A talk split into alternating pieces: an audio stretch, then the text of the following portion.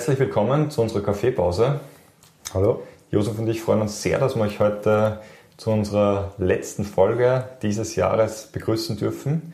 Wir feiern heute ein Mini-Jubiläum, aber es ist deswegen für mich eine besondere Zahl, weil ich vor kurzem fast so alt war. So ist es die 35. Folge, die wir heute nicht ganz gemeinsam, aber zumindest in Summe drehen dürfen. Und wir möchten heute die Möglichkeit nutzen, so kurz vor Weihnachten, um einen kleinen Jahresrückblick zu machen. Josef, wie hat das Jahr begonnen letztes Jahres und wie hat es geendet? Ja, wie es begonnen hat, war mal relativ klar. Also wie gesagt, wir äh, in meiner Welt äh, gibt es eine Zeit vor Corona und nach Corona. Absolut. Das heißt, das Jahr hat relativ äh, unkompliziert begonnen, alles ganz, ganz gemütlich, alles entspannt, bis dann irgendwann einmal äh, im Februar war das, glaube ich, wenn ich mich recht erinnere. Ende, Anfang Februar. Ende Februar, Anfang äh, Februar mal die ersten Corona-Zahlen äh, überhaupt einmal publik geworden sind. Und den ersten großen Shutdown haben wir ja im März beginnend erlebt. Und der zweite große Shutdown ist dann quasi im äh, November passiert. Und ja, insofern sind wir im, im Jahr der Veränderung, im Zeichen der Veränderung, insofern auch für uns persönlich. Also wir mhm. haben uns einerseits äh, beruflich von unserem langjährigen Arbeitsgeber getrennt und haben ein eigenes Unternehmen gegründet. Ja. Das heißt, auch in, in einer Phase, äh, wo es an und für sich wirtschaftlich äh, sehr schwierig sind. Allerdings, wenn ich das äh, rückblickend beurteilen kann, ist es äh, so, dass einmal die ersten Wochen sehr gut für uns angelaufen sind. Absolut. Ich meine, neben dem Corona-Wahnsinn, den wir da miterleben durften, eine Situation, die die Welt stärker verändern wird als alles, was ich jemals in meinem Leben erlebt habe. Also das, das hat schon, so sagen, ja. zeichnet sich schon ab. Ja, es hat, hat schon Dimensionen eines, eines Krieges, wenn man so möchte. Also zumindest ja. von, dem, von dem Einfluss, dass es auf die, auf die gesamte Welt hat. Ähm, Gab es ja darüber hinaus noch weitere äußerst ja, tragische und, und herausfordernde Ereignisse. Einen Amoklauf in Wien, der ja. vor wenigen Wochen stattgefunden hat. Das war im November. Im November, genau. Der sich mir auch tief in, ins Gedächtnis geprägt oder, oder geschrieben hat, sozusagen dieses Ereignis.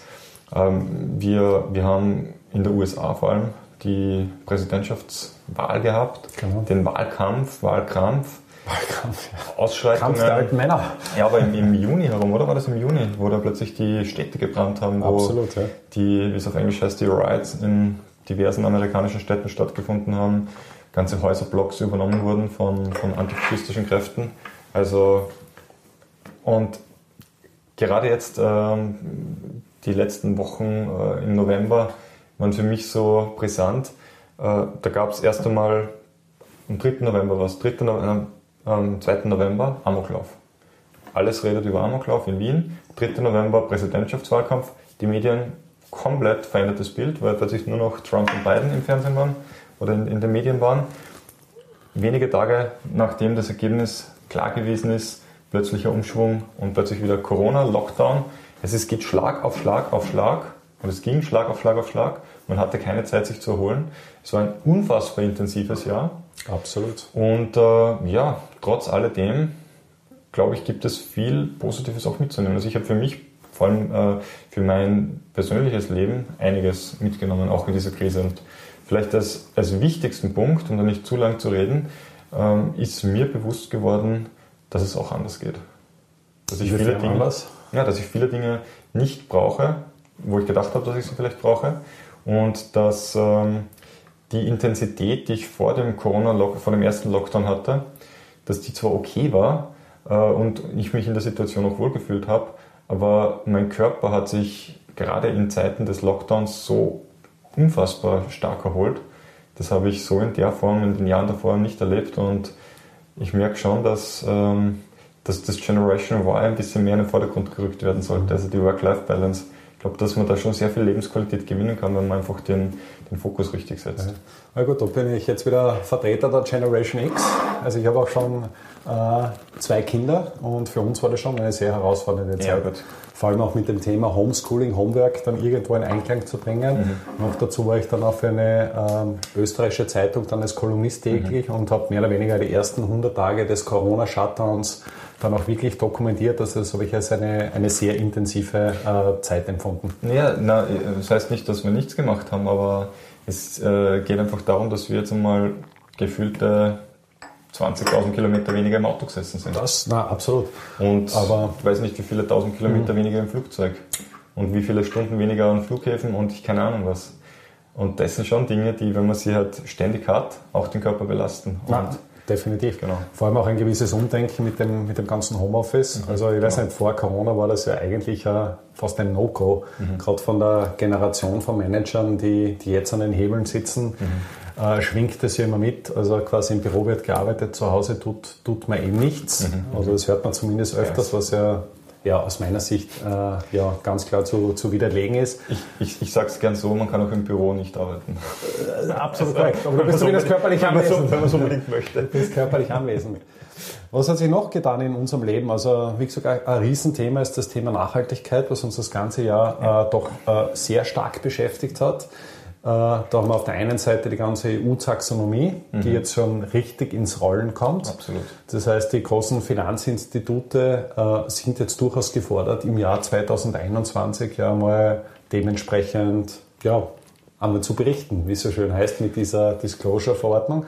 Aber was waren da deine Erfahrungen im Gespräch mit den Unternehmen? Was sind ja. da die großen Herausforderungen, die wir äh, in unserem Umfeld gesehen haben? Ja, also Herausforderungen auf jeden Fall, über die rede ich gleich, aber was ich einmal positiv fand, ist natürlich bedingt auch durch den Druck, der über die Regulatorik kommt, aber dass doch flächendeckend ein Erwachen da stattgefunden hat und sich einfach jedes Unternehmen begonnen hat, damit zu beschäftigen. Viele haben sich schon damit beschäftigt, Absolut, manche ja. waren da noch nicht ganz so weit, aber im, im Endeffekt ist jetzt doch der Wille da, da etwas Professionelles auf die Beine zu stellen.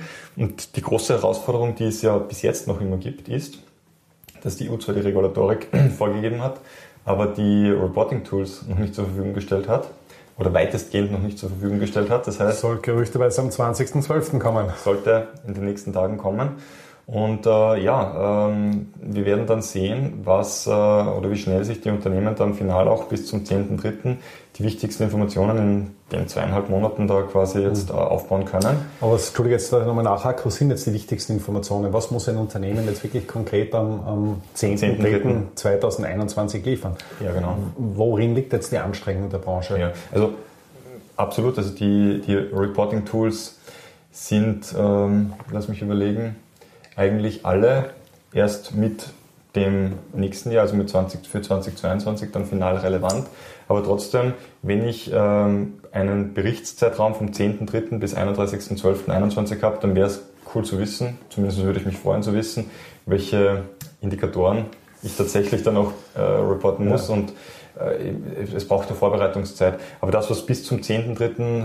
tatsächlich dann schon vorhanden sein muss, ist eine ESG oder eine Strategie im Umgang zum Umgang mit ESG-Risiken, ja. die ja, ähm, also insbesondere äh, Unternehmen, die auch Investmentprodukte im Portfolio hat sozusagen, ähm, definieren muss, veröffentlichen muss. Auf der Homepage veröffentlichen. Genau. Dann äh, die Vergütungspolitik, die nachhaltige Vergütungspolitik. Hm, das sind jetzt mal die ersten zwei Punkte, die wirklich bis 10.3. tatsächlich ja, de facto jedes Unternehmen aus der Finanzbranche zumindest treffen wird, das vorhanden sein muss, aber auch darüber hinaus die Vorbereitungsarbeit, damit auch dann seriös äh, reportet werden kann. Äh, mehr Details dazu in unserer 29. Folge, glaube ich, Disclosure-Verordnung. Da haben wir das äh, noch einmal voll inhaltlich ja. noch zusammengefasst. Genau. Und ein Thema, was du jetzt eh ansprichst, dass man jetzt als Asset Manager im Jahr 2020, 2021 am Nachhaltigkeitsthema einfach nicht mehr vorbeikommt. Ja. Das heißt, ich muss dann zumindest offenlegen, dass ich nicht reporte oder dass das Nachhaltigkeitsthema für mich nicht relevant ist. Mhm. mhm. Aber ich glaube, in, in, der heutigen Zeit kann sich das einfach ja, kein Unternehmen mehr schaden, ohne einen Reputationsschaden äh, hinzunehmen. Das heißt, die Schwungmasse ist da mal definitiv mhm. da und das stimmt mich einmal durchaus positiv, dass es einfach in die Richtung geht. Ein Thema, was mich trotzdem noch sehr beschäftigt, ist, dass von der EU-Seite her äh, das Thema eher mal ganz klar im Vordergrund steht mit mhm. Environment. Das Thema S und G soll dann irgendwo einmal nachgelagert werden. Aber wenn man es jetzt von der ökonomischen Seite her anschaut, ist es so, wenn man das jetzt in so einem Eco-Label bzw. EU-Label sich dann wirklich im Detail anschaut, Du hast das in der Benchmark-Verordnung in unserer Folge eh sehr schön dargelegt mit diesem äh, Paris Aligned Abkommen zum Beispiel oder Paris Aligned Benchmark. Benchmark ja. äh, dass das einfach sehr schwer erreichbar ist und dass das schon einen massiven Einfluss auf das mhm. Portfolio hat, auf die ökonomischen Auswirkungen hat. Und ähm, ja, ich habe einfach die Hoffnung, dass man da den Bogen halt einfach nicht, nicht zu, sehr, sehr überspannt mhm. Und das Thema dementsprechend abwirkt. Von der politischen Seite her möchte ich noch einwerfen, das ist auch ein Thema, was mir ein bisschen im Magen liegt, ist, dass wir in Europa das sehr gut definiert haben aus meiner Sicht. Was mhm. ist überhaupt Nachhaltigkeit? Die EU-Taxonomie ist ja mal das erste, der erste Versuch überhaupt, das Thema Nachhaltigkeit zu, zu definieren. Was ist denn überhaupt Nachhaltigkeit? Versuch nicht, auf, aber der erste, ich sage jetzt mal der erste sinnvolle. Erste sinnvolle, vor allem auf, genau. auf, auf Länderebene oder ja. auf, auf, auf uh, Unionsebene. Ja. Und uh, das Thema, was wir halt immer haben, was wir jetzt sehr kritisch sehen, ist, dass es de facto keine europäische Ratingagentur mehr gibt. Und du hast das in, in einem deiner, deiner Keynotes sehr mal schön aufbereitet, welche großen Unterschiede es dann überhaupt von den mhm. Bewertungsmethoden her gibt. Also einmal habe ich das Tesla als nachhaltigstes Unternehmen, wenn ich Ratingagentur A nehme. Wenn ich Ratingagentur B nehme, ist Tesla ja de facto ein nachhaltiger Rohrkrepierer. Und die Frage ist halt, äh, wie, wie funktioniert das jetzt, beziehungsweise wie geht man mit dem Thema um? Mhm.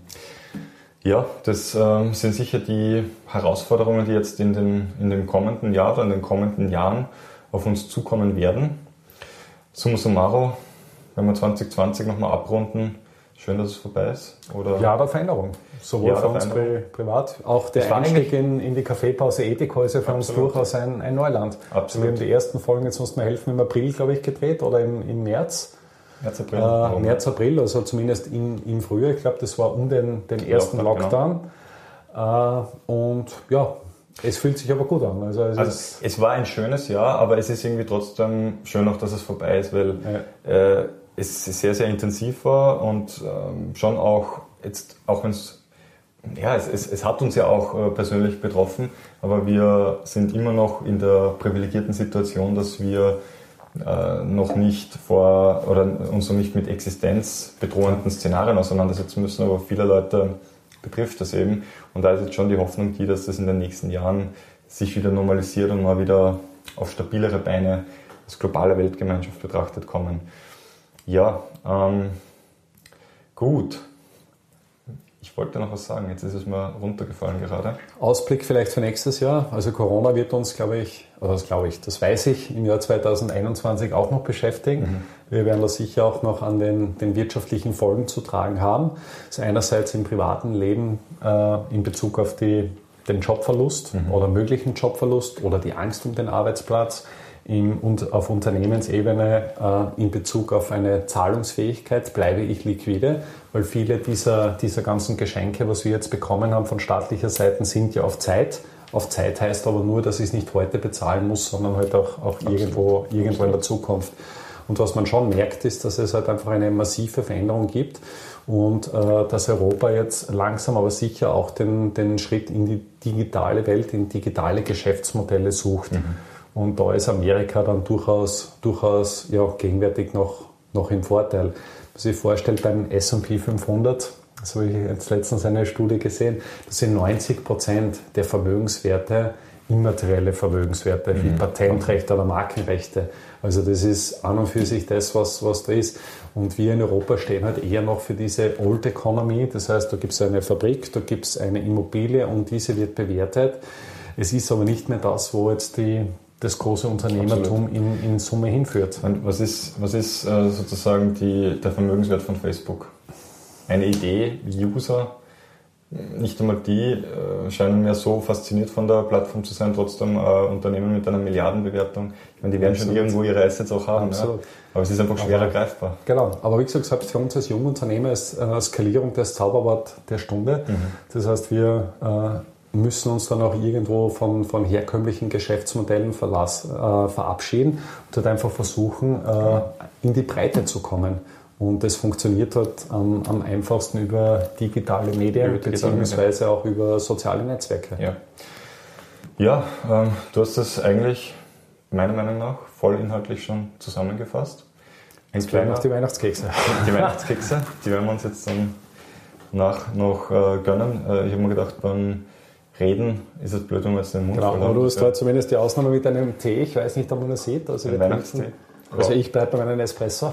Aber war wirklich gut. Das war so ein, so ein Apfelbeerentee oder so etwas ähnliches. Ich kann Ihnen empfehlen. Also Apfeltees finde ich überhaupt sehr gut. Äh, als letzten Appell noch, auch an unsere treue, werte Zuhörerschaft. Bleiben Sie uns treu, bleibt uns treu. Wir freuen uns sehr, wenn wir uns nach unserer Weihnachtspause wiedersehen. Um Mitte Jänner herum werden wir weitermachen und wir freuen uns auf ein spannendes Jahr 2021 mit euch. Wir wünschen euch alles, alles Gute, frohe Weihnachten, ein ruhiges Fest mit eurer Familie, mit euren Liebsten und einen guten Start ins neue Jahr. Alles Gute auch von mir. Ich wünsche euch was. Ciao.